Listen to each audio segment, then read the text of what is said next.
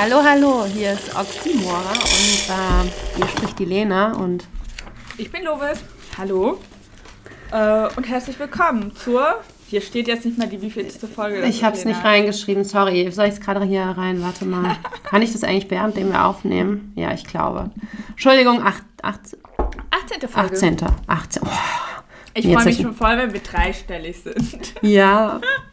Müssen wir halt mehrmals die Woche jetzt aufnehmen, weil wir so ungeduldig sind.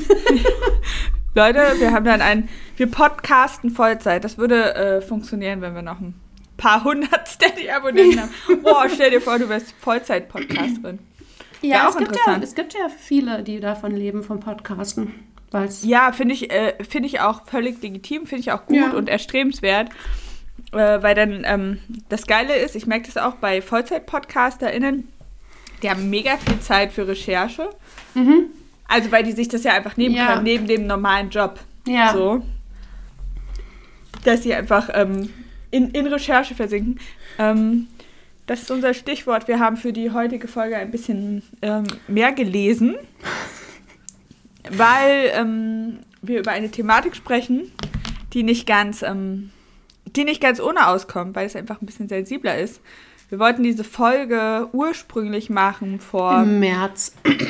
nee, bevor. Im Februar. Oh, Im Februar schon, ja. Und in der Woche der Aufnahme, äh, der geplanten Aufnahme zu dem Thema, brach ähm, der Krieg in der Ukraine an. Ähm, aus. Ja, aus. Und dann. und dann dachten wir, es wäre denkbar und passend. Ähm, ja. Natürlich äh, äh, ist es. Also, es, es schien uns pietätlos. Äh, obwohl es natürlich zu jedem Zeitpunkt äh, Kriege, große ähm, Fluchtbewegungen weltweit gibt und äh, damit einhergehend Heimatverlust. Mhm. Ja, und ähm, genau. Ja, aber jetzt ähm, dachten wir, wir haben ein besseres Gefühl dafür und können auch sensibler mit dem Thema umgehen und es ist nicht ganz so ungehobelt und so emotionalisiert wie damals, als ja, wir, genau, wir, wir, sprechen über den Heimatbegriff. Genau.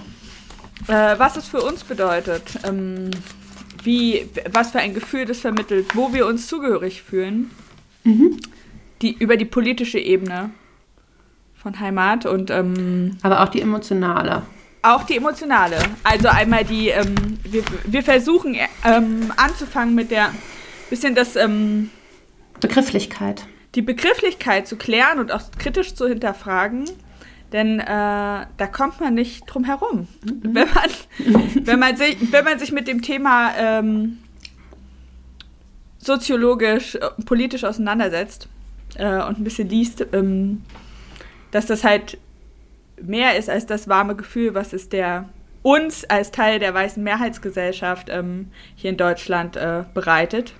Sondern ja. dass Heimat halt einfach viel mehr ist. Also der Begriff. Ja.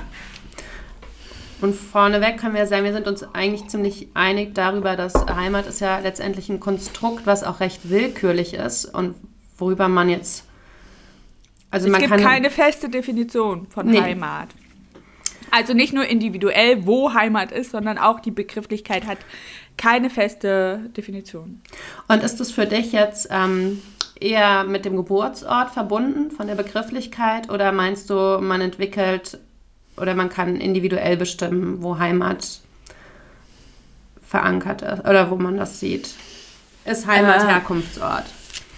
Ich glaube, ähm, also ich bin ja in, einem, in einer Kleinstadt hier, hier ein paar Kilometer entfernt von Schwerin ge ge geboren. Ähm, für mich ist da, ich das ist definitiv, da bin ich halt nur geboren, ne? Ja. Aber du meinst der Ort, an dem man so seine Kindheit verbringt und aufwächst. Ähm, ich glaube schon, also ich glaube, ähm, ich glaube, das äh, menschliche Gehirn reagiert eben auf Prägung und zwar nicht nur sozio-emotional so auf dieser Interaktionsebene mit der Familie, mit der Herkunftsfamilie, sondern eben auch, dass die ähm, Landschaft, äh, Architektur und das Lebensumfeld von der Herkunft schon bestimmte ähm, Zugehörigkeitsgefühle verursacht. Ich kann das zum Beispiel an einem ganz einfachen Beispiel festmachen, dieses ähm, der Geruch, mhm. der Geruch der großen Seen hier in Mecklenburg, der Geruch von dem Wasser. Mhm. Ich, es ist warm. Es ist warm. Ich weiß, ich gehöre hier hin. Die, Bu die lichten Buchenwälder und die großen Seen, das ist äh, die Natur hier, mhm. die Vegetation. Und ich vermisse das. Ja. Wenn ich woanders bin, ich finde die Natur auch schön und interessant. Und so, und ich liebe es einfach, äh, mir verschiedene Vegetationsformen anzugucken, auch beim Reisen. Ich bin da, ist mein Hauptfokus immer. Mhm. Äh, aber ähm, ich merke das zum Beispiel auch, äh, wenn ich keinen weiten Blick haben kann, wie hier, mhm. so über die Felder und, und es ist ja platt. Ja. Also ich fühle mich super unwohl in Bergen. Also es ist für mich kein, wäre für mich zum Beispiel kein geiler Urlaub irgendwo in den Alpen. Mhm. Weil ich, ich, ich krieg in, Ta in Tälern so Beklemmungen. Das ist für wie, wie so ein klaustrophobisches Gefühl. Und da denke ich schon, okay, das ist, das hat auf jeden Fall was mit meinem Heimatgefühl, meinem Zugehörigkeitsgefühl zu tun, ja. Ja, ich überlege nämlich die ganze Zeit, ähm, weil für mich ist jetzt Heimat von der Begrifflichkeit her auch was, was man ähm, oder von dem, also es hat für mich jetzt nichts mit Herkunft zu tun, Heimat unbedingt. Also ne, du kannst ja auch wo, du kannst ja migrieren oder umziehen und dann trotzdem mhm. dich beheimatet fühlen an dem Ort, den du dir suchst. Und ähm, ich meine, das wird politisch, also gerade von rechts oder ja, also eigentlich nur von rechts, wird das ja gerne ähm, instrumentalisiert, der Begriff, um Heimat gleichzusetzen mit Geburtsort oder mit ähm, Herkunft mhm. ja auch irgendwie. Aber ich ähm, zum Beispiel persönlich würde das nie so benutzen oder so definieren für mich. Also mein Geburtsort ist auch ein Ort, mit dem ich viel verbinde, aber ich glaube nicht mehr das Heimatgefühl. Es war bestimmt okay. anders, aber es ist für mich nicht mehr, also Frankfurt habe ich viele schöne Erinnerungen, aber es ist nicht mehr meine Heimat. So vom. Nicht mehr dein Zuhause, ja. Nee, weil es sich ja auch verändert hat. Also bestimmt die Zeit und der nostalgische Rückblick, also dass ich auf diese Zeit gucke und Aber sage, in der damals, Nostalgie verzehrt man ja auch viel. Ja, und aktuell, also ich bin auch gegangen aus der Region, weil ich klassisch ähm, weggentrifiziert wurde und diese Region sich verändert hat und nicht mehr finanzierbar war für mich und sich dadurch ja auch alles verändert hat. Also von dem, die ganze Bevölkerungsgruppe, die, dieses, also wie das, früher war das ja ähm, nicht unbedingt Bankenmetropole, also da waren ja immer schon die Banken, aber es war einfach auch eine andere Einkommensschnitt in der Bevölkerung und ja. dadurch hatte die auch eine ganz andere kulturelle Anmutung einfach. Und ja. jetzt ähm, konnte ich einfach bei vielem auch nicht mehr mithalten, finanziell. Ja. und hatte dadurch ganz stark das Gefühl ähm, der Verdrängung und der Gentrifizierung und kann mich jetzt, so wie der Rhein-Main-Gebiet oder der Taunus unten ist, kann ich da kein Gefühl der Heimat empfinden. Und deswegen habe ich gedacht, ich ähm, persönlich hatte dann totale Schwierigkeiten, auch als wir, auch wenn man das politisch betrachtet und ähm, was wir uns alles angelesen haben, das so nachzuvollziehen, weil ich eben dachte, nee, das, also für mich ist Heimat ganz so ganz deutlich ähm, auch irgendwie das Privileg der Wahlfreiheit. Also dass ich das. Mhm. Und du, ähm, auch wenn du weggentrifiziert worden bist, ist es ja ähm, ist es ja bei dir, bei dir nochmal anders als bei jemandem, der, äh, als bei einer Person, die aus einem Kriegsgebiet flüchtet und ja. die ja nicht äh, unbedingt auf der Suche nach einer, nach einem schöneren Ort ja, ist ja. Für, für sich individuell, sondern die aus ihrer Heimat ähm, flieht, weil die Lebensumstände einfach äh, bedrohlich sind und äh, äh, nicht äh, in, in, keinem Verhältnis stehen. Ich habe äh, einige migrantische Freunde äh, aus Kurdistan, mhm. äh, Syrien, ähm, die finden das nicht geil hier. Das muss man mal ja, sagen. Ja, aber die, die, die würden ja dann sagen, Heimat ist für die immer noch ja, Syrien. Ja. Also vom. Ja. Also ja, das meine ich ja auch mit der Wahl. Ne? Ich habe eine Freundin, ich habe eine Freundin, die hat das so, so gesagt. Ich, ähm, ne, ich, ich, ich habe ihr, ich habe ihr hier ein bisschen die Gegend gezeigt, mhm. als sie neu ankam. Ja, und ziemlich schnell gut angefreundet. Und dann meinte sie zu mir, ja, aber wenn der Krieg vorbei ist, nehme ich dich mal mit zu mir. Ist viel schöner, wirklich. Das ist hier alles so. so und ich dachte, Ja. Hat sie meinen See beleidigt? nee, aber das, das habe ich aber auch oft in ähm, so komplette Meinung gerade. Aber das habe ich hier tatsächlich auch oft, dass ich denke, es ist so, ne. Es, also es gibt so schöne Orte auf der Welt und wirklich so beeindruckende Kulturen und und hier ist es so, äh, aber ich glaube auch so, ich meine, ich habe jetzt bisher immer nur in Hessen gelebt und Hessen ist eigentlich eine große Autobahn, wenn man mhm. ehrlich ist, mit so ein paar Abfahrten in Dörfer und Städte und ansonsten ist Hessen für mich einfach so Verkehr. Mhm. mhm. Weiß nicht, ist glaube ich eine unpopuläre Meinung. Ja, ich, ich habe schon sehr viel Schönes aus Hessen gehört. Ja, ich weiß nicht, vielleicht. Aber liebliche ja. Landschaften und Forellenzuchten. Ja, also, also hier finde ich es jetzt auch schöner mhm. als unten im Taunus. Äh, aber das ist ja auch eine, also eine persönliche Präferenz, ja. Mhm. Ich habe ja auch schon woanders gelebt. Und für mich gar nicht weit ähm, von hier. Gar nicht weit von hier. Ja. Und ich muss ganz ehrlich sagen, ich, ich verbinde es null mit Menschen. Ne? Ich weiß, dass viele ja auch dieses Zugehörigkeitsgefühl mhm. von, an Menschen binden. Ja. Und ich mag, ich mag meine Freunde, ich liebe die. Ich liebe auch ähm, große Teile meiner Familie. Ähm, aber ich mache das nicht an Menschen fest. Ich kann so gut allein sein mit mir selbst und halt am liebsten draußen. Mhm. und ich fühle mich einfach unglaublich sicher, zum Beispiel auch in den Wäldern. Ich gehe ja super gern alleine auch in Wälder. Ja. Und da brauche ich dann auch so dieses Gewohnte. Ich kenne diesen Wald wie meine Westentasche. Ah, guck mal, auf dem Baum war ich vor vier Jahren.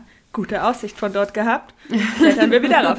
ähm, aber wahrscheinlich ähm, habe ich da auch einen anderen Fokus als die meisten anderen Erwachsenen. Ich bin eher wie so ein, als hätte ich noch eine Bande, als wäre ich ein Kind. Ja. So ein Dorfkind.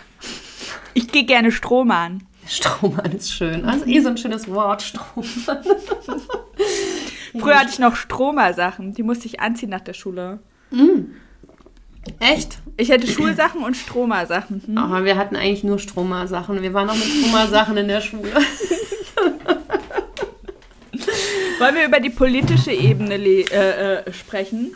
Wir haben jetzt ja schon ziemlich, eigentlich wollten wir es übrigens genau umgekehrt machen. Wir wollten ja. erst die politische Ebene von, vom Heimatbegriff durcharbeiten.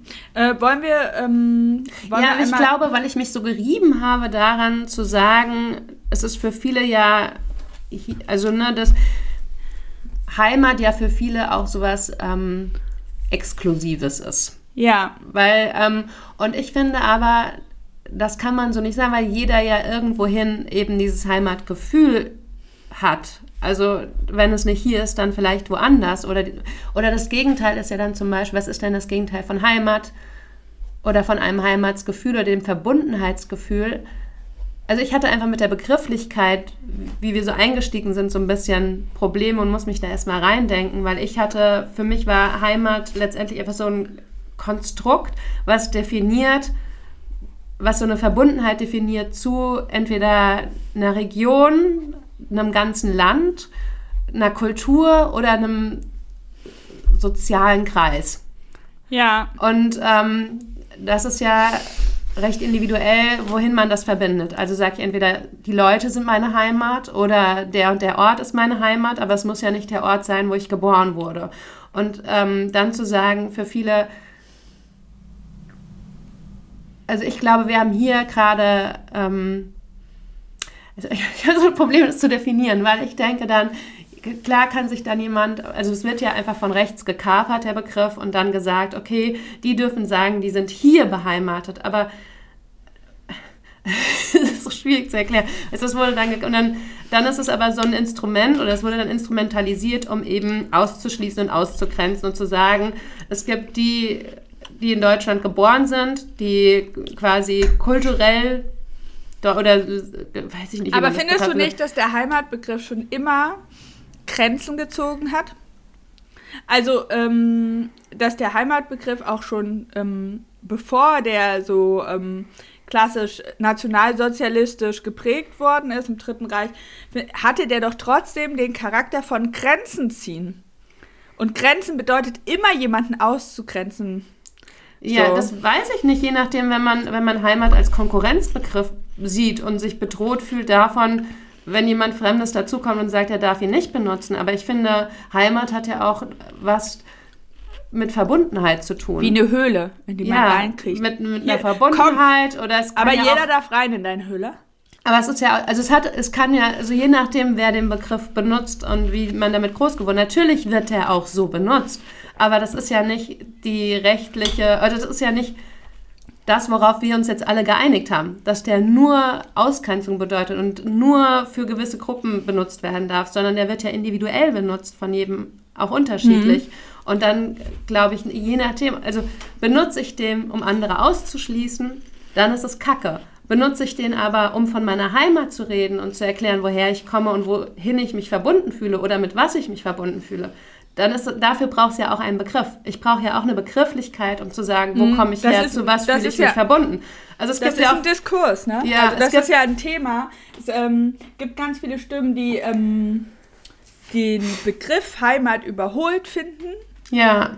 Und äh, auch durch diese starke NS-Konnotierung und jetzt die Wiederholung durch das, ich sag mal, durch die aufstrebende Rechte in Europa mhm. Äh, in den letzten Jahren oder Jahrzehnten ähm, und der scheinbaren Wiederholung der Geschichte, ich meine, siehe Le Pen, die nur knapp yeah. verloren hat, ähm, dass der Begriff Heimat, ähm, der wird so stark benutzt, der, auch wenn wir uns das wünschen, mhm. diese Vokabel äh, unbescholten und, und, und frei zu benutzen für dieses zu Zugehörigkeitsgefühl, kann es sein, dass es halt nicht mehr dass es einfach nicht mehr geht, weil du kannst diesen Begriff nicht. Du, ja, aber dann braucht es ja eine Begrifflichkeit. Also es braucht ja ein da Wort. Gibt es, das ist da ja, gibt es verschiedene Ansätze, mehr oder weniger radikal.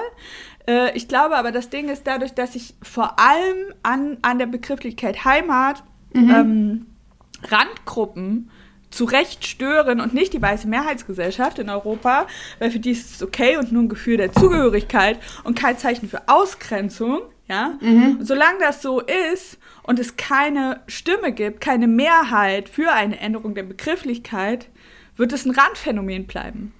So. Ja, aber ein, ein ja.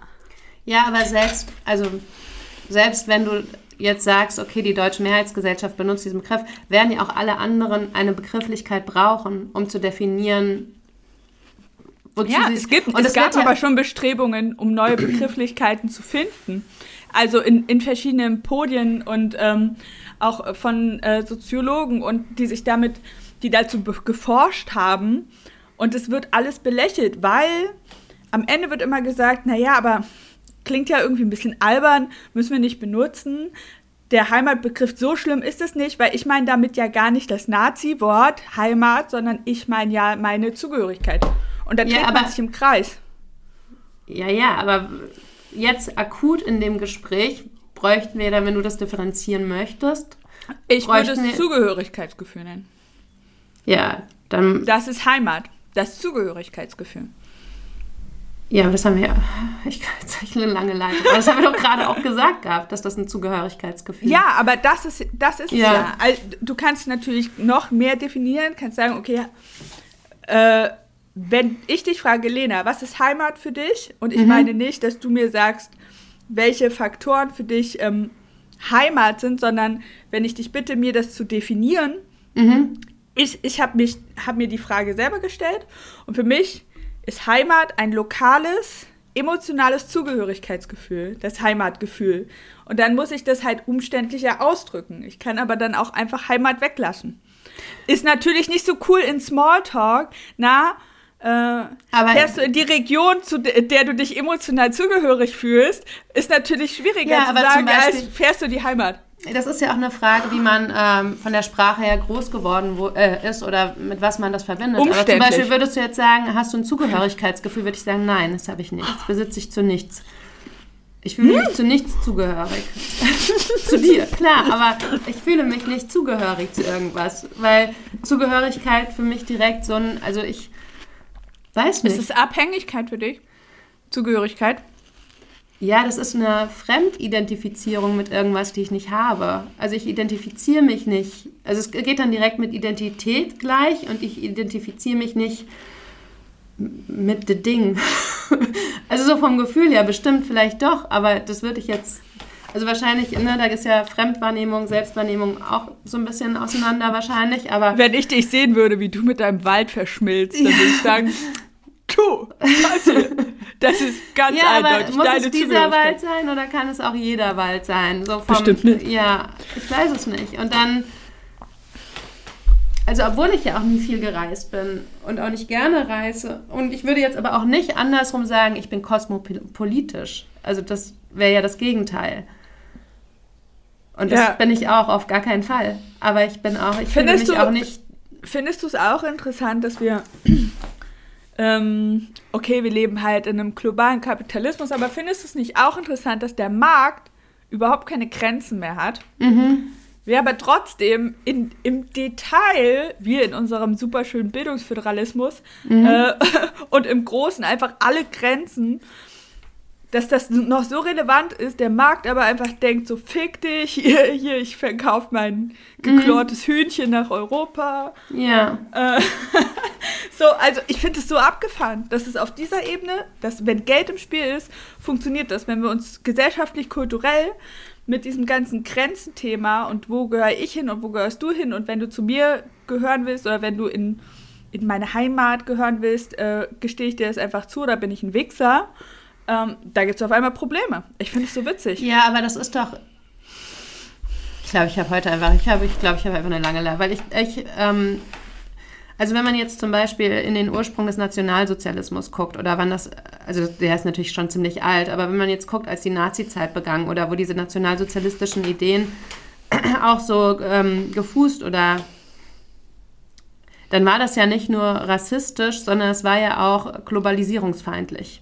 Also es mhm. war ja damals schon eine recht globalisierte Welt. Du konntest dir ja auch schon, weiß ich nicht, in England deinen Tee bestellen in den Kolonien oder weißt also es war es gab ja schon eine gewisse Form der Globalisierung und viele ja. sind ja schon abgewandert nach Amerika oder es gab ja auch schon das Phänomen, dass Glasien importiert wurden aus den USA, weil das günstiger war, als die aus äh, der Region zu nehmen. Also das, das gab es das auch früher. Gab es. Das gab es früher schon. Also auch zum Beispiel Zucker, dass der Zucker günstiger war, den zu importieren. Douglasien war, glaube ich, eins der ersten Hölzer. Das weiß ich, weil wir einen kanadischen Holzfäller in der Familie haben. Aber also es gab früher ja schon, dass zum Beispiel hm, auch gerade in, in Norwegen, wo ja auch viel Holz produziert wurde, was ja auch ähm, ein großer Lieferant für Europa, für Hölzer war, dass die unheimlich Konkurrenz hatten durch die billigen Importe aus den USA. Und das war schon 1910 so. Also das, es gab schon eine gewisse Form der Globalisierung, die unserer gar nicht so war. Natürlich ist es durch das Internet noch viel, viel verstärkt worden und für jeden zugänglich. Das war es nicht. Also es war dann für Firmen bestand diese Globalisierung oder es war unheimlich an Kapital gebunden, was es ja heute letztendlich auch ist. Aber ich weiß noch, als ich ein Kind war, ähm, habe ich äh, Erwachsene mit äh, Unternehmen gefragt, ob sie mir bestimmte Schuhe aus Amerika bestellen können. Weil es die ja. hier gar nicht gab. Ja, ja, klar. Aber heute, ne, gehst du zu ASOS ja. und kaufst du deine Schuhe. Ja, aber es, war, war halt einfach schon damals für, für Händler oder für größere Betriebe günstiger im Ausland einzukaufen. Eine gewisse Form der Globalisierung, natürlich an die technischen Mittel gebunden, die man damals hatte, existierte aber da schon. Und ähm, die Idee des Nationalsozialismus griff auch nicht nur, weil natürlich auch rechts griff, aber es griff auch aus einer Globalisierungsfeindlichkeit heraus. Und da sind ja auch wieder die Überschneidungen zu den Anthroposophen zu finden oder zu, dieser Natur, zu diesen Naturgedanklichen, wo ja auch eine gewisse Feindlichkeit der Globalisierung gegenüber herrscht und wo, wo ja. das greift und ineinander greift, dass man sagt, nee, das muss regional produziert sein oder das muss eben und dann geht es über in diese Bio. Also es gab ähm, schon kleiner kleiner kleiner kleiner ähm, äh, kleine Side Note, äh, wir haben überhaupt nichts gegen regional, nee, wenn, nee. Es da, wenn, es, wenn es darum geht, ähm, Ressourcen zu schonen, weil natürlich Dinge, die nicht durch die ganze Welt geschippert werden müssen, haben natürlich ja, einen viel besseren CO2-Abdruck, aber dieses ja, ja, ich weiß, was du mit ich, Es ist jetzt im, im Kontext dieses, dieses Heimatsgedanken. Also das, da sind ja viele Aspekte mit dabei. Und ähm, die Globalisierungsfeindlichkeit war auch ein Instrument des Nationalsozialismus. Das wollte Und ich Heimat verkauft sich auch, abgesehen von äh, Nazi-Rhetorik gut. Äh, es gibt sogar, äh, ich habe es neulich gesehen, es gibt so eine Saft, ähm, eine Saftkollektion eines großen äh, deutschen mhm. Saftherstellers, der nennt sich heimische Früchte. Ja, kenne ich. Das ist dann sowas wie Holunderblüter Starrebeere oder so. Ja, ja, ja. Mhm. Das Beste aus Omas Garten. Ähm, ja. Aber es verkauft sich gut, ne? Ja, weil das natürlich für viele ja gar nicht Und das ist garantiert, ist. garantiert hat da nicht jeder ein AfD-Parteibuch, der diesen Saft gerne trinkt. Nee. So. Oder ein gutes Gefühl hat, weil er denkt, ah, aus der Heimat ist das Obst also. Ja, das ist ja auch diese Frage, wenn du jetzt sagst, okay, man kann den Begriff auf gar keinen Fall mehr benutzen, weil er wurde schon die ganze Zeit missbraucht. Also missbraucht ist jetzt auch zu hart. Missbrauch ist deutlich was anderes, aber ähm, viel benutzt oder. Er wurde so negativ aufgeladen, dass er einfach nicht mehr neutral genug ist. Und ich finde, es muss ich auch ehrlich sagen, suspekt, mhm. wenn jemand unreflektiert, äh, also jemand, ich meine jetzt nicht so in Smalltalk, sondern jemand, mhm. der tatsächlich auch eine Verantwortung hat mit dem, was er sagt. Ja. Der jemand, einer oder eine, die viele ZuhörerInnen hat, ähm, dass äh, wenn solche Personen so komplett unreflektiert diesen Heimatbegriff benutzen, das hat so ein Geschmäckle. Also ich komme da nicht drüber hinweg. Aber ich meine, ich war mhm. halt auch richtig lange bei der Antifa. Ich bin, ich bin null neutral, ja. Also ich, ich bin null neutral. Ich bin, ich bin linksradikal sozialisiert. Ja. Also, ja, ich habe da eine, eine, also ich bin mir noch nicht sicher. Ich habe mich noch nicht festgelegt gedanklich. Ich bin da, ähm, wie bei vielen, sehe ich das total so. Andererseits denke ich natürlich auch, man darf sich, also da wird ein Begriff gekapert von einer Ideologie und benutzt und man, ja, ich weiß es nicht man sollte das nicht, also ich möchte nicht, dass jemand bestimmen darf, dass dieses Wort nicht mehr äh, für dich benutzbar ist. Ja, ich finde, ich denke, darf man sich das kapern lassen. Da, also da dürfen wir uns diesen Begriff nehmen lassen oder sollten wir den einfach. Also ich habe da einfach zwei. Ich habe mich nicht das festgelegt. Ist, das, das, ist einfach ist, nur ein Gedankenspiel, in dem ich mich gerade befinde. Darf man sich einfach ein Wort nehmen lassen und kapern lassen? was ja eindeutig nicht, das heißt ja nicht, übersetzt heißt Heimat ja nicht, ihr anderen gehört nicht dazu. Also es ist ja nicht die Übersetzung ich, des Wortes. Also wenn das glaub, Wort an sich rassistisch wäre, oder ne, dann würde ich da total sagen, klar, weil das Wort ist ein Kackwort. Ja, aber das Wort an sich wird von so vielen. Das ja, genau. Aber das Wort wird ja von so vielen mit einem ähm, ist ja für ganz viele positiv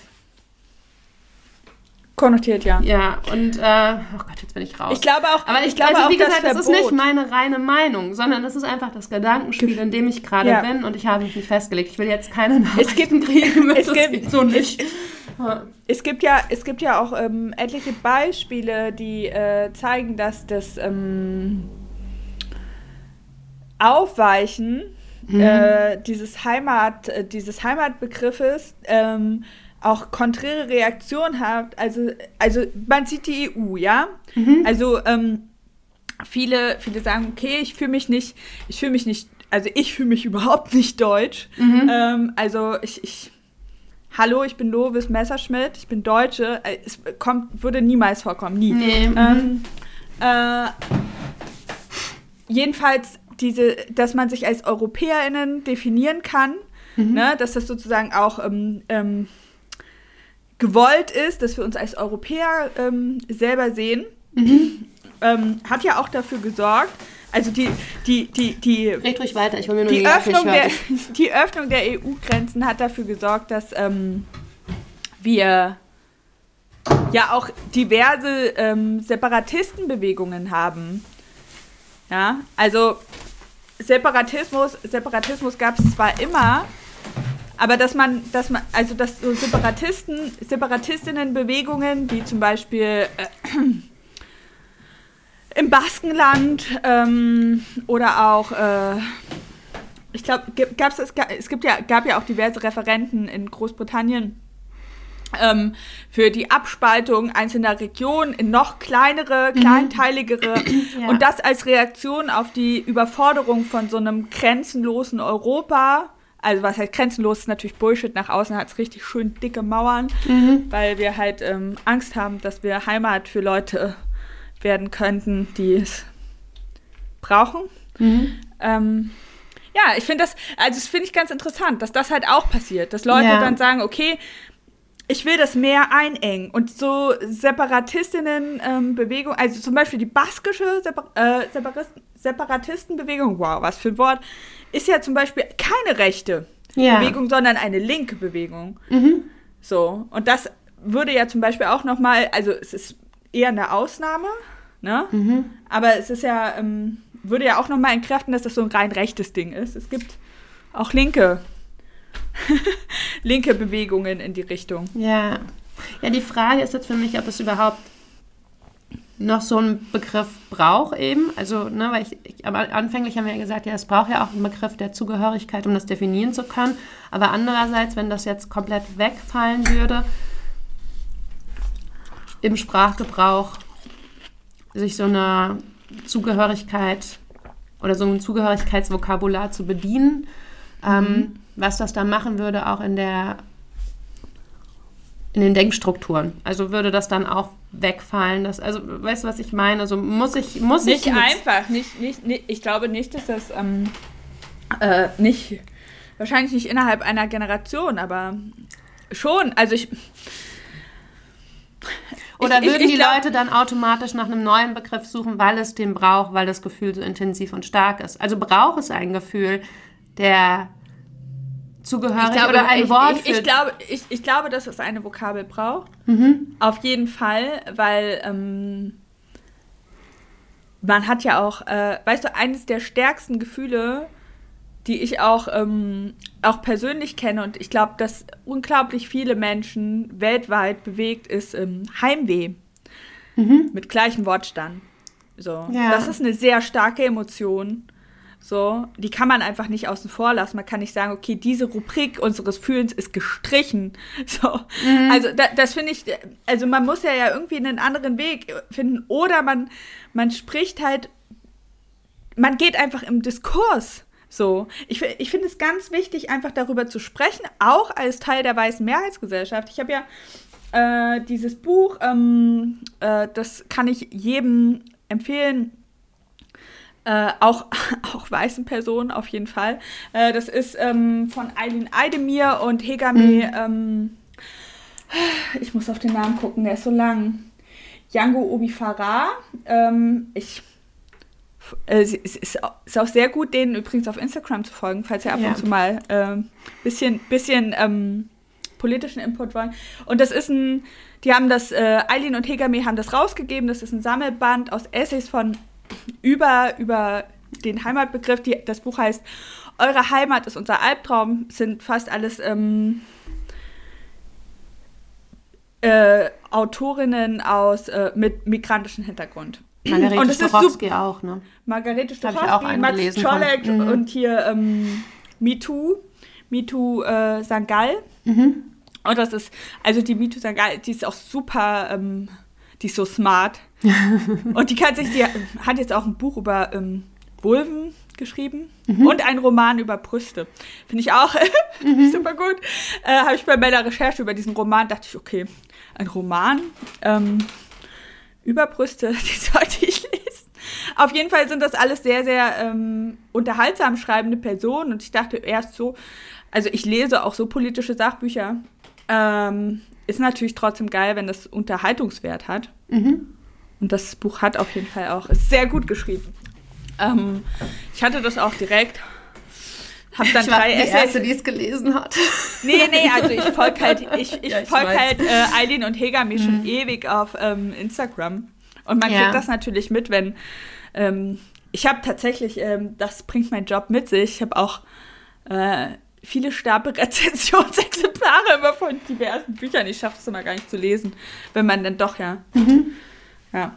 Vor allem über Mutterschaft. Ja, ist auch ist, spannend. Ist ein gutes Buch, das stimmt.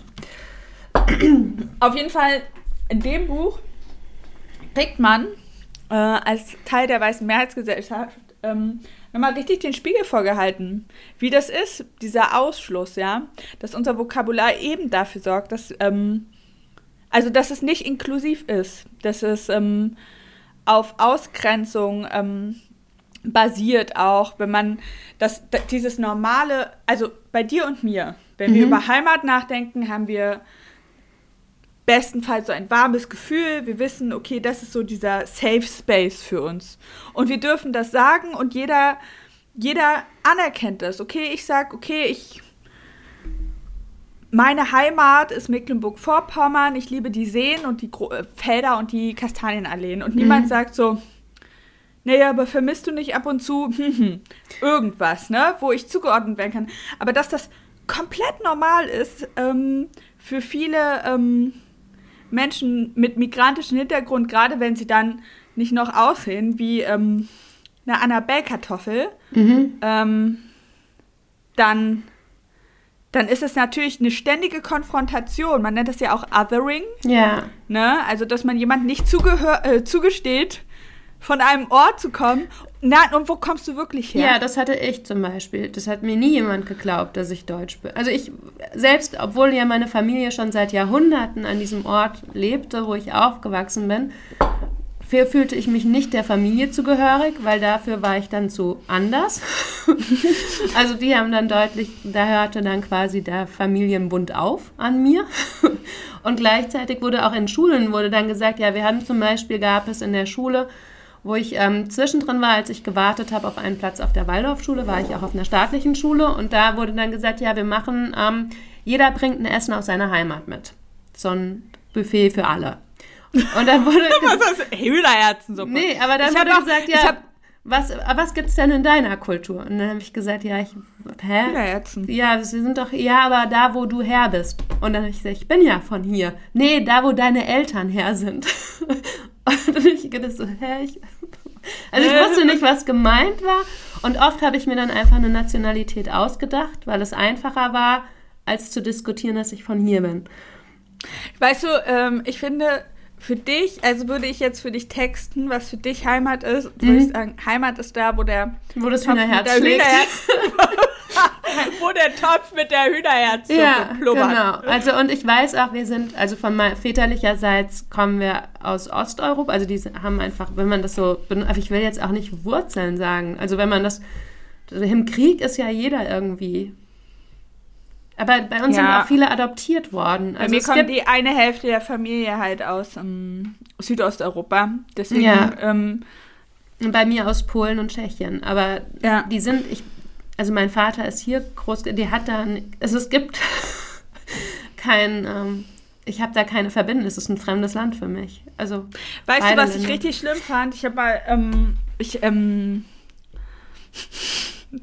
äh, was ich richtig äh, also ekelhaft. Pass auf, ich habe mal jemand sehr Attraktives getroffen. Mhm.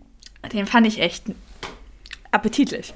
Äh, jedenfalls äh, hat er mir suggeriert, dass es ihm mit mir auch so geht, bis zu diesem Zeitpunkt, wo er sagte, dass er voll auf so äh, äh, wie sagt man, äh, wie, das, wie heißt es, äh, ra ra rassische Frauen steht, so, so, so dunkel, so, mhm. uh, so ja, mhm. dunkelhaarig und braunäugig und so ein bisschen exotisch und ich dachte so, aber, ja, ich komme doch, aber ich doch aus MV. Ja, genau.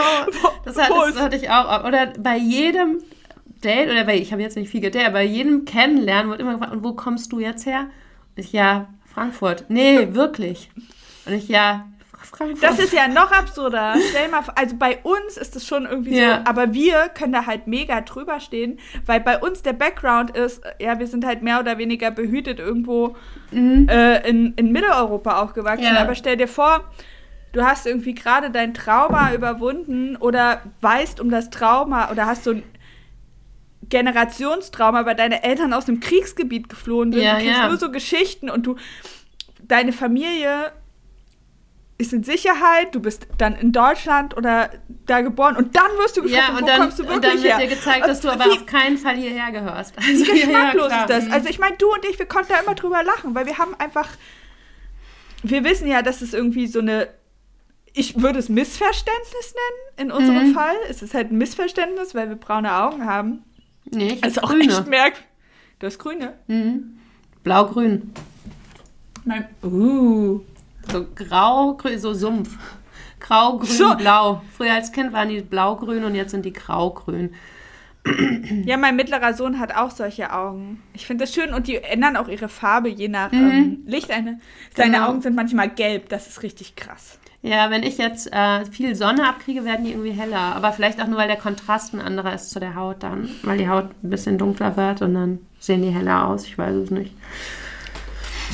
Ja, auf jeden Fall ist es irgendwie nicht ganz unemotional, darüber zu reden, ne?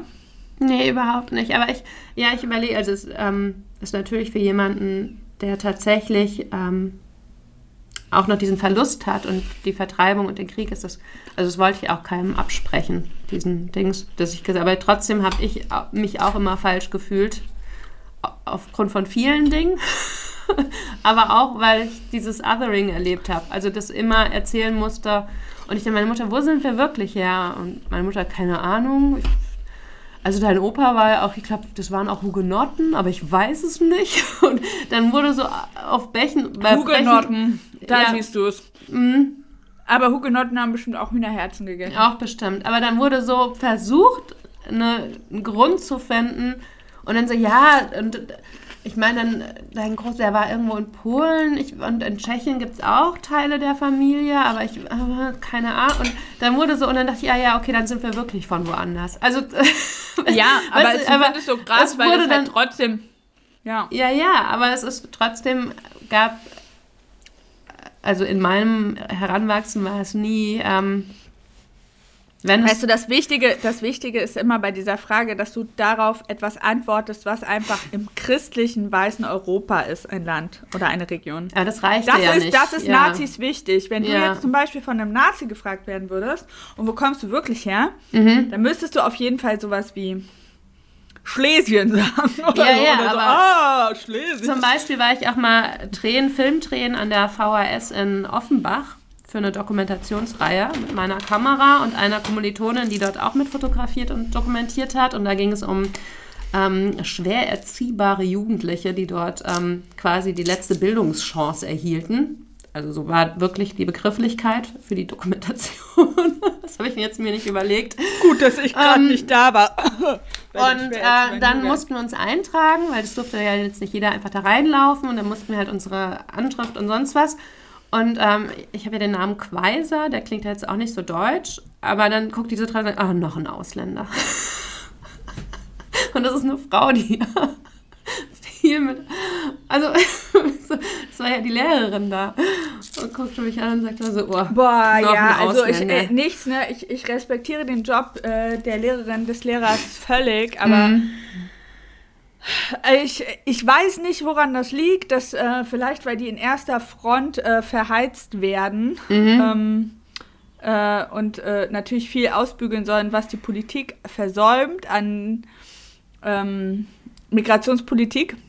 Ähm, aber ich kenne richtig, richtig viele Leute, Lehrpersonal, die krass verbittert sind äh, ja. gegenüber äh, migrantischen Familien. Aber ich glaube, es liegt auch daran, dass einfach die, das in den verschiedenen Stufen einfach nicht gut umgesetzt ist, mhm, politisch. Mm, ja. Du kannst halt einfach nicht, ähm, also DATS, also Deutsch als Zweitsprache, einfach so nebenbei unterrichten. Das funktioniert nicht. Nee. Also.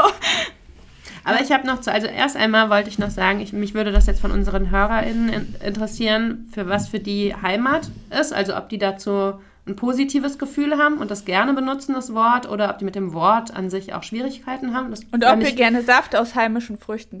ja, aber das würde mich schon interessieren, wer mit dem Begriff Heimat was Positives verbindet und für wen das eher schwierig ist. Wollen wir, wollen wir in der Insta-Story so eine Abstimmung machen? Ja, ja, aber ich finde, auch eine Erklär weil, ja, ich finde auch eine Erklärung. Auch eine Erklärung, ja, auf jeden dazu. Fall. Schreibt uns gerne. Und ähm, dann weil ich für mich eben überhaupt total unentschlossen bin. Also ich finde das spannend, dann andere Meinungen zu hören, um mir selbst eine bilden zu können. und dann ähm, war das noch so, dass ich auch nochmal zu dem Thema mit dem Othering, dass ich das total schwierig empfunden habe, weil mir suggeriert wird, ich gehöre nicht hierhin, weil ich muss ja deutlich von woanders sein, weil ich aussehe wie ein Ausländer. und gleichzeitig aber auch hier suggeriert bekomme, ähm, also, also ich darf mich nicht als Ausländerin zählen, aber ich darf mich auch nicht als Deutsche zählen. Und dann habe ich einfach aufgehört, mich irgendwohin zu definieren. Also weißt du, was ich meine? Dann war das kein ich Thema mehr so. für mich. Also dann habe ich gedacht, dann halt nirgendwo hin und dann gehöre ich halt zu mir und meinem Kreis, Das- aber das- zu keinem das- wirklich. So vom. Das, das Außenseitergefühl Ja, ähm, ist Teil meiner Identität. ja. Also das ist Teil meiner Identität. Also ich, ich, ich glaube, das ist vielschichtig. Mhm. Das liegt daran, dass... Ähm, Wir ADHS haben auch. also meine. Eltern, meine Eltern kommen ja nicht von hier. Mhm. Und es war immer schon, wir waren eine zugezogene Familie, als ich klein war hier. Ja. Dann bin ich als äh, äh, in meiner späten Kindheit, frühen Jugend, bin ich ja nochmal umgezogen. Da habe ich dann auch nicht hingehört. Mhm. Ähm, dann bin ich wieder umgezogen. Da, das war okay, da waren alle zugezogen. Ja. Das äh, ähm, gibt es natürlich immer so Teile in der Biografie, wo es okay ist. Aber und auch hier, ich glaube, dadurch, dass ich äh, so Probleme habe mit sozialer Interaktion, Mhm. in, also echter sozialer Interaktion, nicht äh, digitaler. Also ich kann nicht Leute, ich, ich himmel Leute manchmal jahrelang an, bevor ich mich traue, also Frauen, die anzusprechen, ob die mit mir vielleicht befreundet sind. Ich sage das natürlich nicht so, aber ich, wie du mit Leonie, weißt Mhm. du? Ja. So, dass man jemanden toll findet, aber sich nicht traut, sich da zu nähern. Und es gab halt dann immer Klicken und ich habe mich nicht dazugehörig gefühlt. Mhm. Das Einzige, wo ich mich dann zugehörig gefühlt habe, ist, dass ich, ich weiß, auf, wie man am besten auf die Dächer von irgendwelchen coolen Abrisshäusern in der Stadt kommt und ich kenne jeden Hinterhof und ich weiß, wo man am allerbesten Flieder klauen kann und ich kenne den Wald wie meine Westentasche. Das ist für mich dieses Gefühl. So, Mhm. das hat ganz wenig leider mit Menschen zu tun. Meine Ja, Familie ist auch überall zerstreut. Meine Eltern sind geschieden, mein Vater hat dreimal geheiratet, überall sind Geschwister, Ex-Frauen, Ehefrauen, Menschen. Keiner wohnt, doch meine Mutter wohnt jetzt hier wieder in der Stadt. Also die Mhm. ist wegen mir hierher gezogen, aber sonst, Das ist auch so cool, weil. Also, ich habe, auch wie du das beschreibst mit den Hinterhöfen, ich meine, ich kenne das auch, aber das bedeutet mir auch nichts. das bedeutet dir nichts. Das, Nee. ist, es macht mich so glücklich. Wirklich, es macht, oder auch Fahrrad, auch einfach Fahrrad fahren durch die Stadt. Und dann, also ich, ich sehe die Straßen, ich höre Musik und dann sehe ich aus dem Augenwinkel eine meiner wenigen analogen Freundinnen, ähm, die mir dann so vom Fahrrad zuwinkt und wir halten so einen kurzen, kurzen Klönschnack, wie man hier sagt, so auf der Straße und ich denke so, geil, geil, ja, das ist doch, das ist das Gefühl so, dieses, ist ja hier so eine mittelgroße Stadt, ne, knapp 100.000 Einwohner, aber da trifft man schon mal Leute auf der Straße, das die löst kennt. bei mir, ich überlege gerade, ob ich da wieder Doch, das Defizit gut. habe, weil es löst in mir so nichts aus. Ich mag, ich mag das, Leute dann auch so in dieser Menschenmasse zu erkennen, die ich kenne. Das ist für Auch. mich auch so. Ich bin wahrscheinlich auch einfach krass unsicher. Ich brauche das dann so. Also ich, ich, die kann ich. ich mag es auch gern im, also wie gesagt, ne, im Wald oder wenn ich hier rausfahre aufs Land zu meinen Eltern, die sind ja flussaufwärts, wohnen die einen Ort weiter. Kennst du? Der Wind in den Weiden. Kennst du den Rum das Kinderbuch? Oh Gott, du musst es. ähm, ich, ich schick's dir. Nein, brauche ich nicht. Du bist nächste Woche hier. Der Ja. Wind in den Weiden. äh, Es geht um eine Wasserratte und einen Maulwurf und ihre beste Freundschaft. Und ähm, das spielt halt an einem Fluss. Und flussaufwärts. Ich musste gerade so an den Maulwurf denken. Ja, auf jeden Fall wohnen die flussaufwärts und ähm, an der Mühle. Und dann, ähm, wenn ich dahin fahre, ich empfinde das schon als extrem schön und fühle mich dann auch sehr privilegiert, auf so viel Grün Fahrt ihr mit zu einem. Kahn? Manchmal ja, Flosse. aber nicht, nicht, nicht, in, nicht regelmäßig. nee, meistens mit dem Fahrrad. Aber es ist, Ich stelle mir vor, mit so einer Gondel. ja, wir haben auch so, wir haben auch diese Kajaks und sowas, aber ähm, dann empfinde ich das schon als total schön und ich habe auch das Gefühl, nach Hause zu kommen, wenn ich zu meinen Eltern an die Mühle komme, obwohl ich da ja nicht meine Kindheit verbracht habe, sondern erst Aber in da schlägt Jugend. das Hühnerherz. Da schlägt das Hühnerherz höher. Und, ähm, aber ich habe trotzdem, denke ich dann nicht so, ja, also ich nutze das, ich habe dann kein Identitätsempfinden. Hm. Weißt du, was ich meine? So, ich würde jetzt nicht woanders sein und denken, aber hier gehöre ich hin. Also, ich, vielleicht bin ich auch noch nie weit hab- genug ich- ich- gereist, um das, aber ich habe zum Beispiel. Ich habe Heimweh. Ich habe ich, ich hab Heimweh nach Mecklenburg-Vorpommern, wenn ich woanders bin. Ohne Scheiß, ich war so, ich, wir waren an so schönen landschaftlichen Spots letzten Mhm. Sommer. Ich meine, Bretagne, einfach diese raue Küste und die Felsen und der wunderschöne Atlantik und ich hatte einen mega Crush auf den Atlantik. Vielleicht bin ich, gibt es sowas wie Objektophilie Ja, auf, auf Landschaft? ich denke schon. Wahrscheinlich habe ich das. Aber das war, das war so, als hätte ich einfach nur eine heiße Affäre. Ich bin sehr gerne mhm. zu meiner Ehefrau Mecklenburg-Vorpommern zurück nach Hause ins Bett gekrochen. Ja, also ich mag es ja auch vertraut und ich mag auch meine Abläufe und das, was ich kenne. Aber zum Beispiel bin ich ja viel auf Korsika gewesen bei meinen Großeltern. Mhm. Und ich habe Korsika auch, da kenne ich auch, also ne, in Irus kenne ich mich aus, da kenne ich die Hinterhöfe, da kenne ich die Gassen, da weiß ich, wo ich, wo ich hinkomme, ich kann die Küsten lang gehen, ich weiß, also ich kenne mich da auch aus. Und ich habe aber trotzdem wusste ich, dass ich das niemals, also vielleicht hatte ich mal ein Heimatgefühl dahin, so wie man das, ne, so ein aber es durfte natürlich nie meine sein, weil in Korsika ja auch äh, das Tourismus ganz kritisch gesehen wurde. Also damals, als ich jung war, mhm. wurden ja Hotels in die Luft gesprengt oder besetzt oder Baustellen gekapert und sowas. Vielleicht mache ich das auf dem Dach. Weil die Korsen ja nicht wollten, dass ihre Strände und ihr Land privatisiert wurden, was total richtig ist. Also da, ne, da haben dann große Hotelketten ganze Strände privatisiert. Das geht natürlich nicht.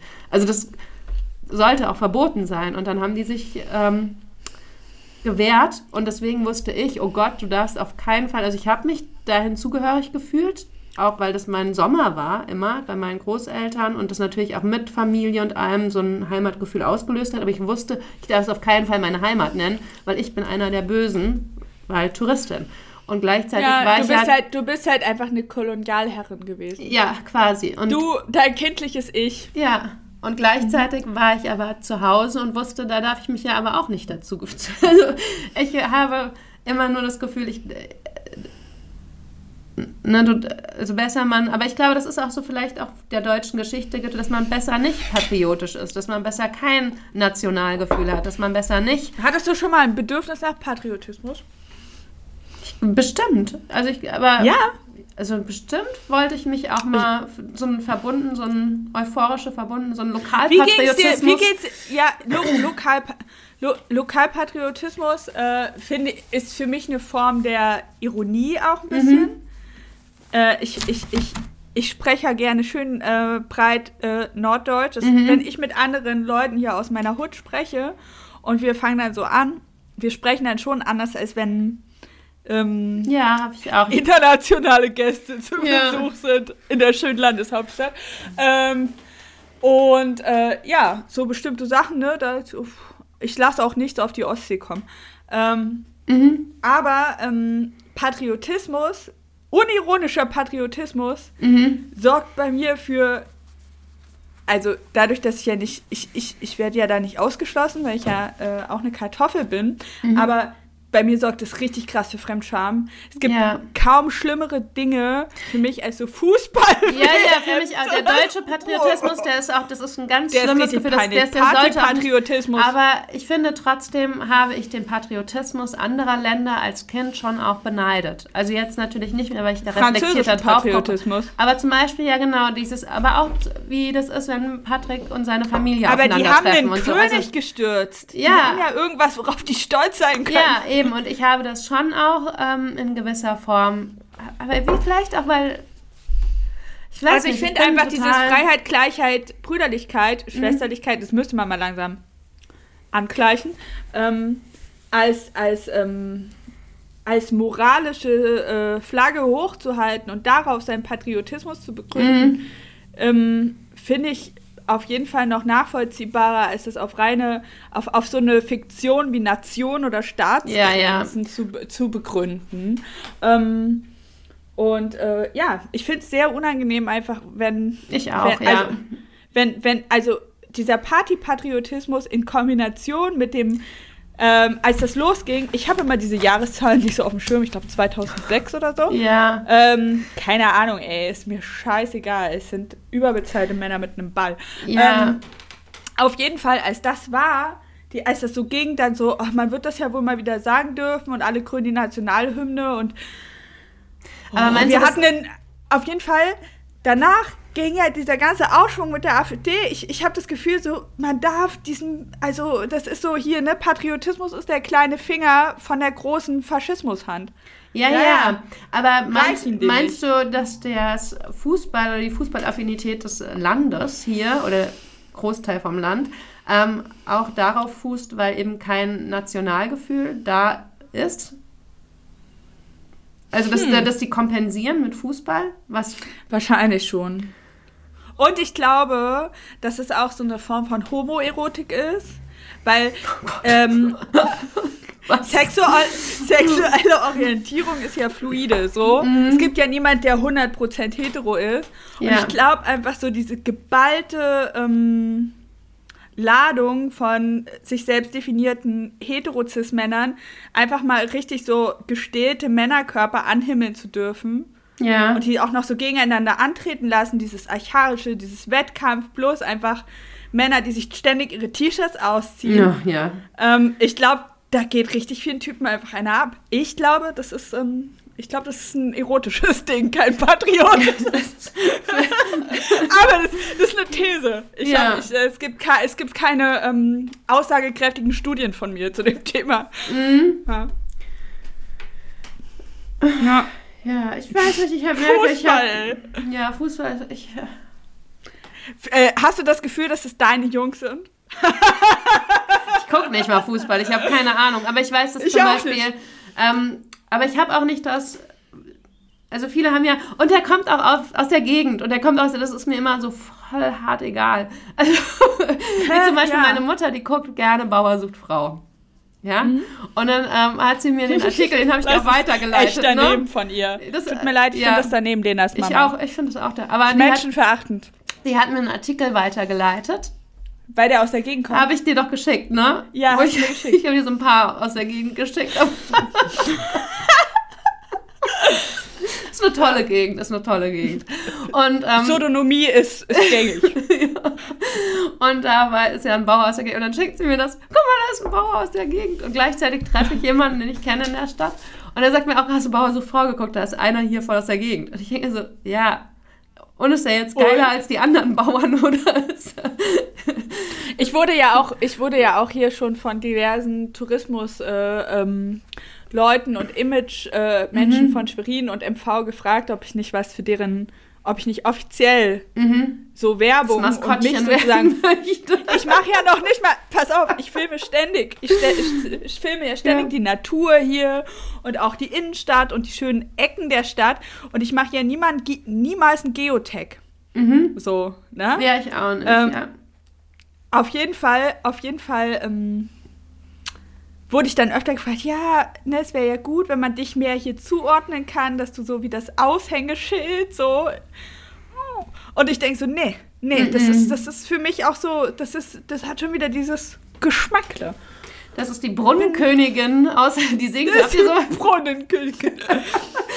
es gab sie ja überall, ist das bei euch auch so? Es gibt hier, da gab es das Laternenfest. Oh, ich finde eine Schärpe, ich finde Schärpe, ja. ich finde Schärpe, ich finde Schärpe. Da gibt es Laternenfest, da gibt es die Laternenkönigin, gibt es das Brunnenfest, die Brunnenkönigin, das war unten im Taunus so.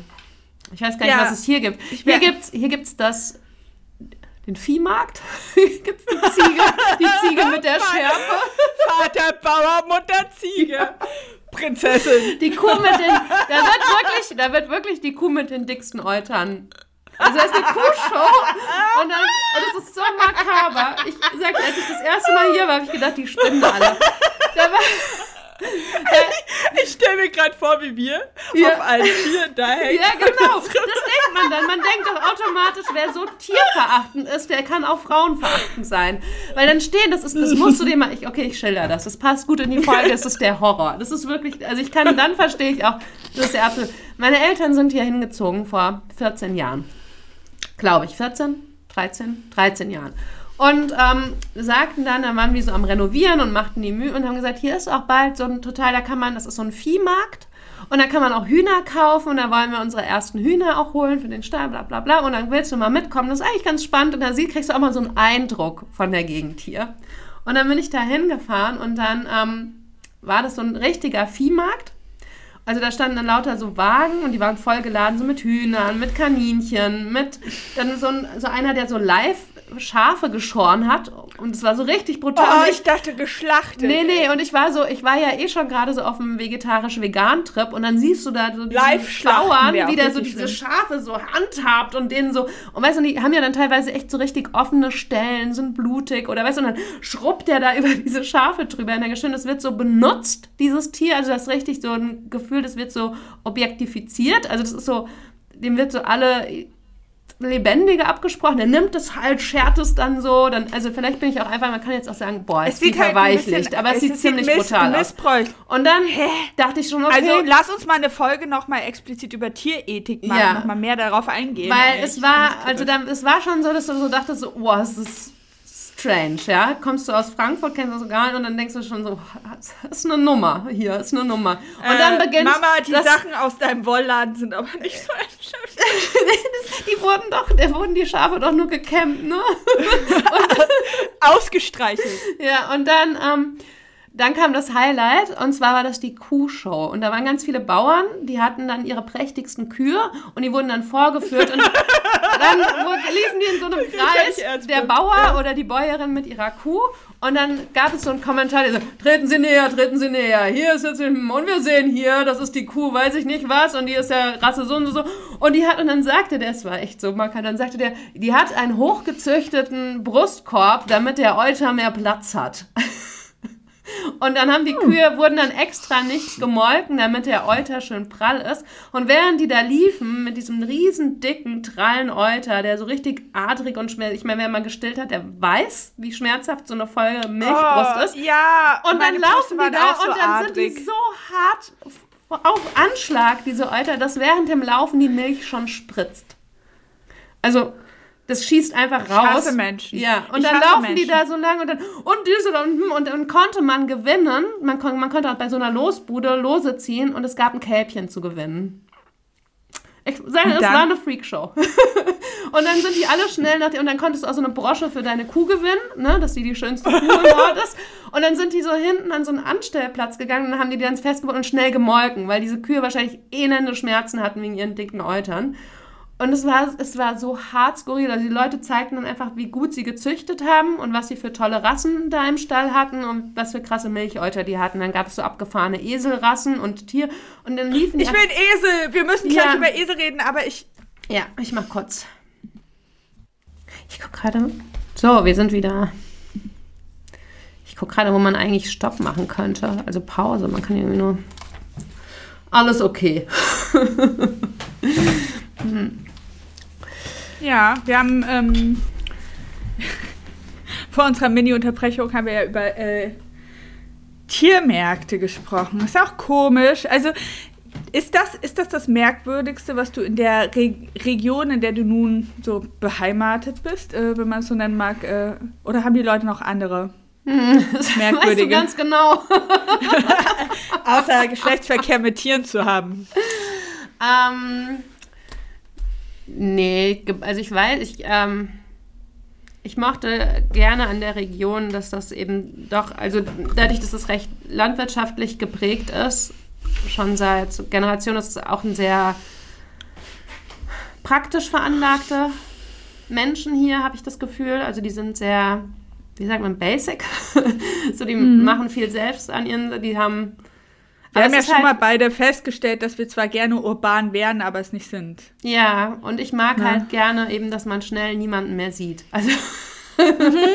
dass man raus aufs Feld, da ist keine Sau. Oder man geht äh, in den Wald, da ist kein Mensch. Also man hat hier einfach, und im Taunus unten war das zum Beispiel, du gehst im Wald und da kommt dir halt alle zwei Minuten irgendein Jogger, sonst was entgegen, Mountainbiker und hier ist einfach ähm, oh.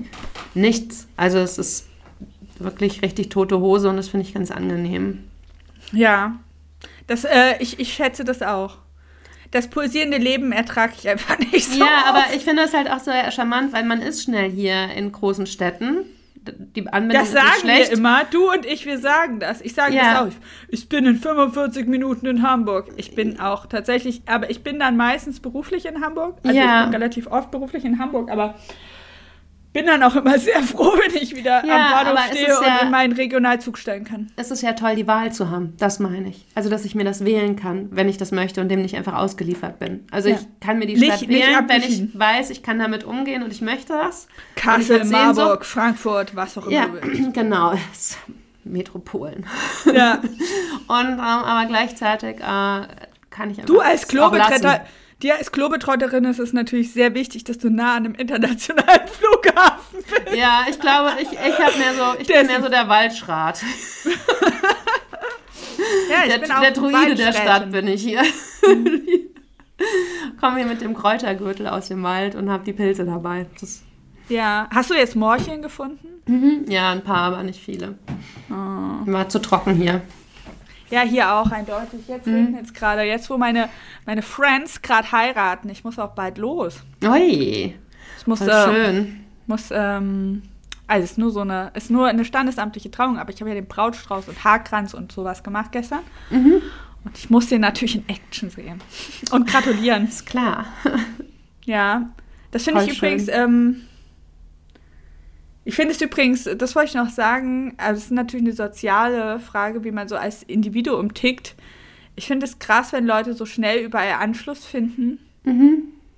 Ja. und das dann alles so neu ist. Ich bewundere das auch ein bisschen. Weil ich brauche da immer sehr lange für, um irgendwo Anschluss zu finden. mhm. Und ich verfolge das gerade bei einer jungen Frau, der ich auf Instagram folge. Mhm. Die ist vor einem Jahr irgendwie umgezogen in eine große Stadt. In eine andere große Stadt, von einer großen Stadt in eine andere große Stadt. Die kennt so viele Leute. Die hat schon wieder so viele Leute.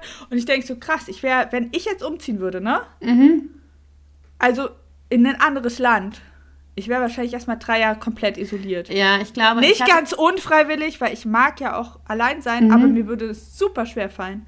Und vielleicht hat das dann auch was damit zu tun, wie schnell man sich beheimatet fühlt irgendwo. Ich glaube, es hat auch was mit Identität zu tun. Also ich hatte zum Beispiel aber auf mehreren Ebenen so einen Identitätsverlust, als wir hierher gezogen sind, aber nicht, weil jetzt unbedingt... aber wegen dem Mutterding auch, ne? Ja, weil, weil eben, weil ich alles, also weil alles sich geändert hat. Also man hatte ein anderes Umfeld, man hat nicht mehr studiert, man hatte nicht mehr die Familie um sich, man hatte einen anderen Ort, man hatte, ich wusste nicht, was ich beruflich machen soll. Also ich hatte so alles, mit dem ich mich bis dato identifiziert habe, ist halt alles auf einmal weggebrochen. Und dann hatte ich schon so eine kleine Identitätskrise.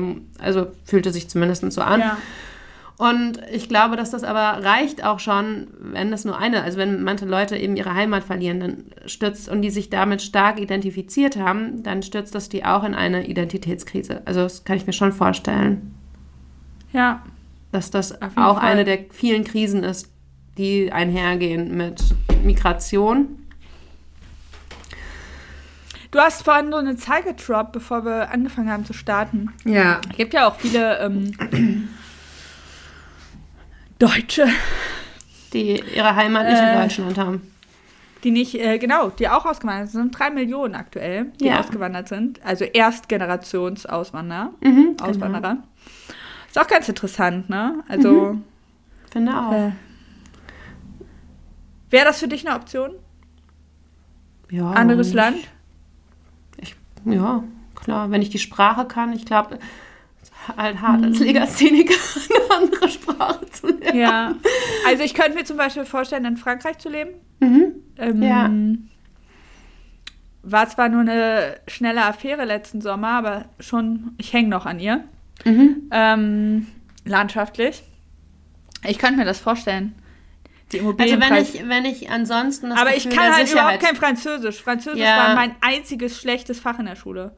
Richtig glaube, schlecht. wenn man so ein, also wenn ich jetzt wüsste, ich gehe da hin und vieles ist gewiss. Also ich hätte zum Ich Beispiel nehme da einen sicher- Mann mit, der muss für mich dolmetschen. Ja, ich hätte zum Beispiel eine Familie da. Oder ich hätte jemanden, den ich kenne da. Oder ich hätte schon die Perspektive auf einen Job. Oder ich hätte sowas, wo ich wüsste, wo ich Anklang finde, mit dem ich mich auseinandersetzen und beschäftigen kann. Und was mir so ein, also ich kann mir halt nicht vorstellen, wohin zu gehen und dann erst zu gucken, was passiert hier mit mir und was mache ich. Also, weißt du, wenn so Ungewissheiten zu viele aufeinander Mhm. Aber ich glaube, das ist, das ist ja auch eher untypisch, dass Leute Ja. ziellos auswandern. Ja, also meistens sucht man sich einen Job oder man kriegt einen angeboten.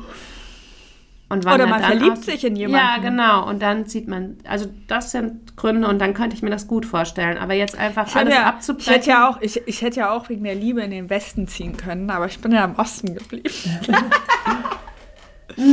Als ich altes habe auch eine Frage Zone-Girl. an dich. Ich habe Ja. eine Frage an dich. Und zwar würdest du, fühlst du dich persönlich angegriffen, wenn jetzt jemand sagt, scheiß Osten oder scheiß Deutschland oder Deutschland ist kacke? Fühlst also hast Bei du dann, Deutschland, bei, nee, gar nicht. Ich würde sagen, ja. Ja. Also, Ja, hau drauf. weil ich glaube, wenn jemand ähm, zum Beispiel Scheiß Deutschland sagt, Mhm. dann meint er ja nicht das, was ich hieran liebe, nämlich mein See und mein Wald Mhm. und meine Ostsee, der oder auch nicht meine Friends, der meint ja das Konstrukt von Nation Mhm. mit Scheiß Deutschland. Ja. Der meint, das ist damit gemeint. Oder die nicht revidierbare oder irgendwie leug leugnbare äh, Geschichte von Deutschland. Wenn dann jemand sagt, Scheiß Deutschland, denke ich so, ja, ne? Ja, hat er summiert, summiert schon recht. Also Kann ich so vor allem auch noch, ja. ich würde eher fragen, was für ein, äh, äh, äh, was, was ganz explizit die, die Wut auf ähm, verursacht hat. Äh, da, da, also es würde mich dann tatsächlich sogar interessieren. Und dann, Mhm. wenn jemand sagt, scheiß Osten, dann würde ich ähm, ähnlich. Also, also ich, ich, ich finde es halt albern, wenn Menschen aus Westdeutschland über Ostdeutschland, Mhm. also ich verstehe das mit dem Soli, das fühlt sich ungerecht an. Hier ist alles, ähm, also nicht alles überall, aber da, wo ich war, ich habe das Gefühl, dass sehr, also das Geld ist halt hier auch angekommen. Es ist krass Mhm. infrastrukturell viel gewachsen. Die Häuser, die ähm, Gebäude, es ist halt, man sieht, dass hier sehr viel Geld in den letzten 30 Jahren reingepumpt worden ist. Ja. Äh, ne? Und ich verstehe das natürlich, wenn Menschen äh, aus Westdeutschland, die Soli gezahlt haben, deren Schulen da irgendwo in Düsseldorf irgendwie zusammenkrachen und keine Heizung haben. Und dann ähm, sehen die den Standard im Osten, der durch den Soli finanziert. Mhm. Ich kann das verstehen. Ja. Das ist, äh, ist ein Gefühl, was ich. Und ich kann natürlich auch verstehen, dass die Leute Vorbehalte haben wegen. Also ich würde als migrantische Person nicht nach Mecklenburg-Vorpommern ziehen. mhm. Punkt. Muss Ja. ich sagen. Bei äh, so einer hohen AfD, ähm, ich glaube, das letzte Landtagswahl waren 17 Prozent, davor waren es über 20 Prozent. Oh, krass, Ähm, ja. Das ist einfach hier komplett salonfähig, ein Nazi zu sein. Und weißt du was? Hm? Das wird ja gerne tot, totgeschwiegen. Hier, die NPD war davor im Landtag. Die NPD ist nur aus einem Grund nicht mehr im Landtag in Mecklenburg-Vorpommern, nämlich weil die AfD aufgetreten ist Mhm. und einfach ein Shit. bisschen salonfähigere Faschos waren. Mhm. Und das ist hier komplett normal. Alltagsrassismus ist auf einem ganz anderen Level als, glaube ich, in größeren Städten. Ja. Ähm, die Vorbehalte. Äh, es gab vor äh, dem Krieg in Syrien, gab es hier praktisch keinen einzigen Menschen mit Kopftuch. mhm. Gab es nicht hier in der Stadt. Ja. Ich wäre ja auch nicht hergezogen als Muslima. Ja, Und da- also.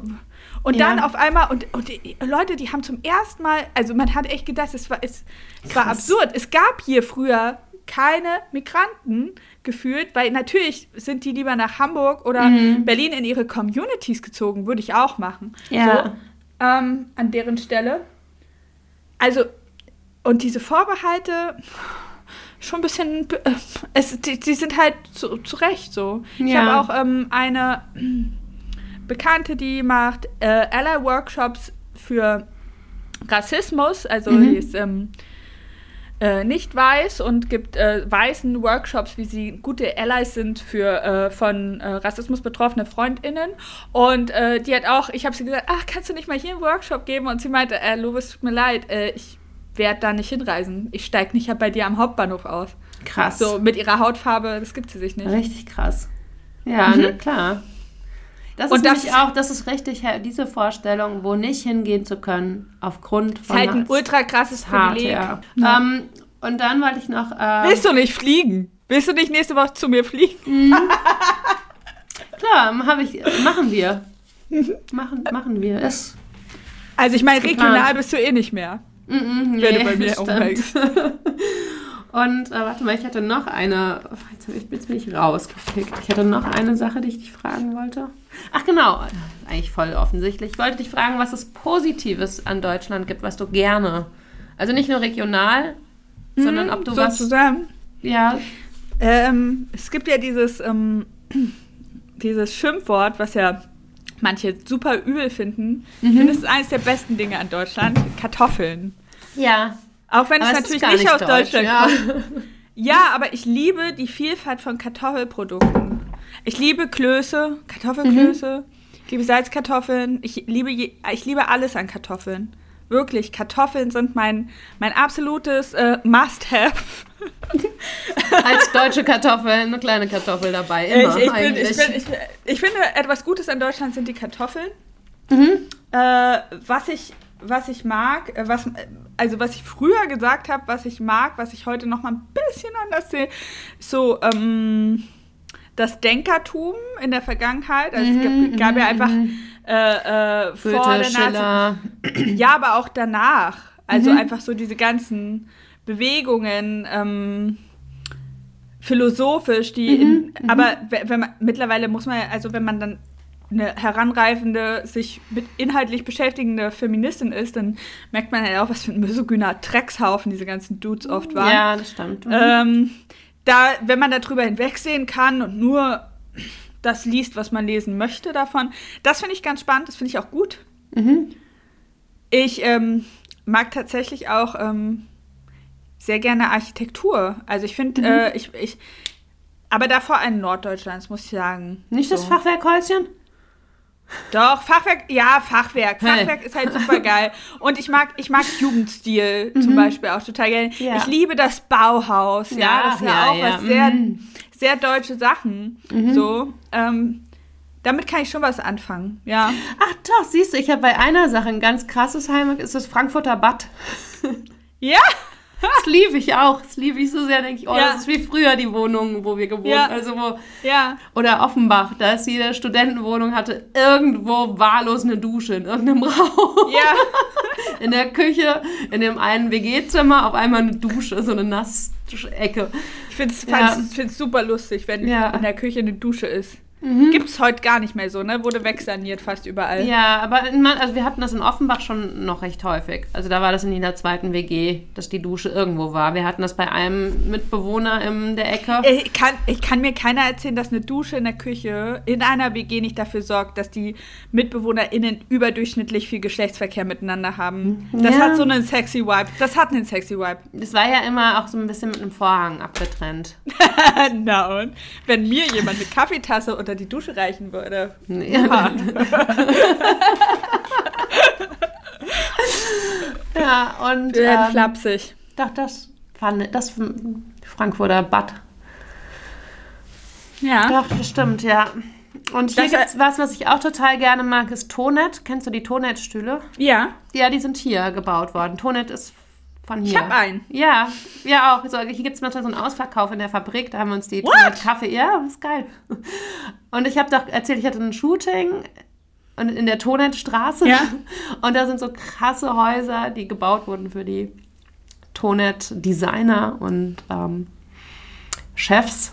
So riesen Ja, richtig die geil. in den 70ern Also- hier gebaut wurden. Also Tonet finde ich viel für den, den ich auch mal, das mag ich hier gerne, ist, dass das hier eine Tonet-Region ist, weil ich mag Tonet gerne. Ja. Ich finde, ich find, also ich finde viele, also Kunst und Kultur finde ich insgesamt auch interessant. Also finde ich international, aber ich finde, da gibt es einfach auch Ja. ähm, viele, viele schlaue Ideen so und viele, viele coole Sachen. Aber das finde ich wahrscheinlich, vielleicht kann ich ähm, Kunst von ähm, KünstlerInnen, die aus einem ähnlichen soziokulturellen Kontext kommen wie ich, einfach besser interpretieren. Deswegen spricht es mich an. Das ja, müsste das man nochmal so finde ich hinterfragen. total, ja, aber den Gedankengang finde ich ziemlich nachvollziehbar. Also kann ich relaten to. Ja, Das habe ich auch. ja. Also, was natürlich auch eine Einschränkung Mhm. ist, aber wahrscheinlich spricht es einen deswegen an. Ja. Mann, das war ein richtig schönes Gespräch, Lena. Ja, ja. Aber ich finde, da ist es auch noch so, also ich, da bin ich, ich bin echt richtig zerrissen bei dem Thema. Ich merke das, ich habe da keine klaren... Der Begriff, der Begriff, auf jeden Fall. Mich, uns interessiert total, was ihr dazu sagt. Ja. Also äh, vor allem, äh, das möchte ich nochmal so betonen, äh, wenn ihr äh, nicht weiße äh, ZuhörerInnen seid, Mhm. ähm, würden wir gern auch äh, eure Stimmen hören und ähm, einfach wissen, was für Gefühle euch bewegen nach dem Hören dieser Folge. Ja, und mir ist auch aufgefallen, dass ich eigentlich gar nicht oft über Heimat gesprochen habe. Und das wahrscheinlich deswegen auch strukturell noch einiges im Hirn noch nicht so gedacht und durchdacht ist, weil ich merke, dass das ein Thema ist, mit dem ich mich, ähm, also mit dem ich mich zwar beschäftigt habe, auch in der Literatur, da wo ich viel drüber gehört und gelesen habe, was viele andere, aber ich höre nur anderen zu, wie sie darüber reden. Ich selbst habe über Heimat persönlich noch nicht nachgedacht, was Heimat für mich ist, ob ich das habe oder nicht oder wie ich das, können- definieren das würde. können- und aber das ist doch spannend. Ich finde, Ja. das können dann jetzt auch alle mal machen. ja, finde auch. Genau. Ja, also schreibt uns gerne, was euer Heimat was ihr zu dem Begriff sagt, aber auch gerne, was ihr für Heimatgefühle habt, ob ihr Heimatgefühle habt, was das für euch impliziert oder eben nicht. Und, Und schreibt ähm, eure Region dazu. Ja. gerne. Ähm, wir wechseln jetzt in die Nachbesprechung für die Steadies. Genau. Ähm, Schön, dass ihr dabei wart bei der 18. Folge. Es ist voll krass. Es ist so, wir haben schon so eine Routine, ne? Ja.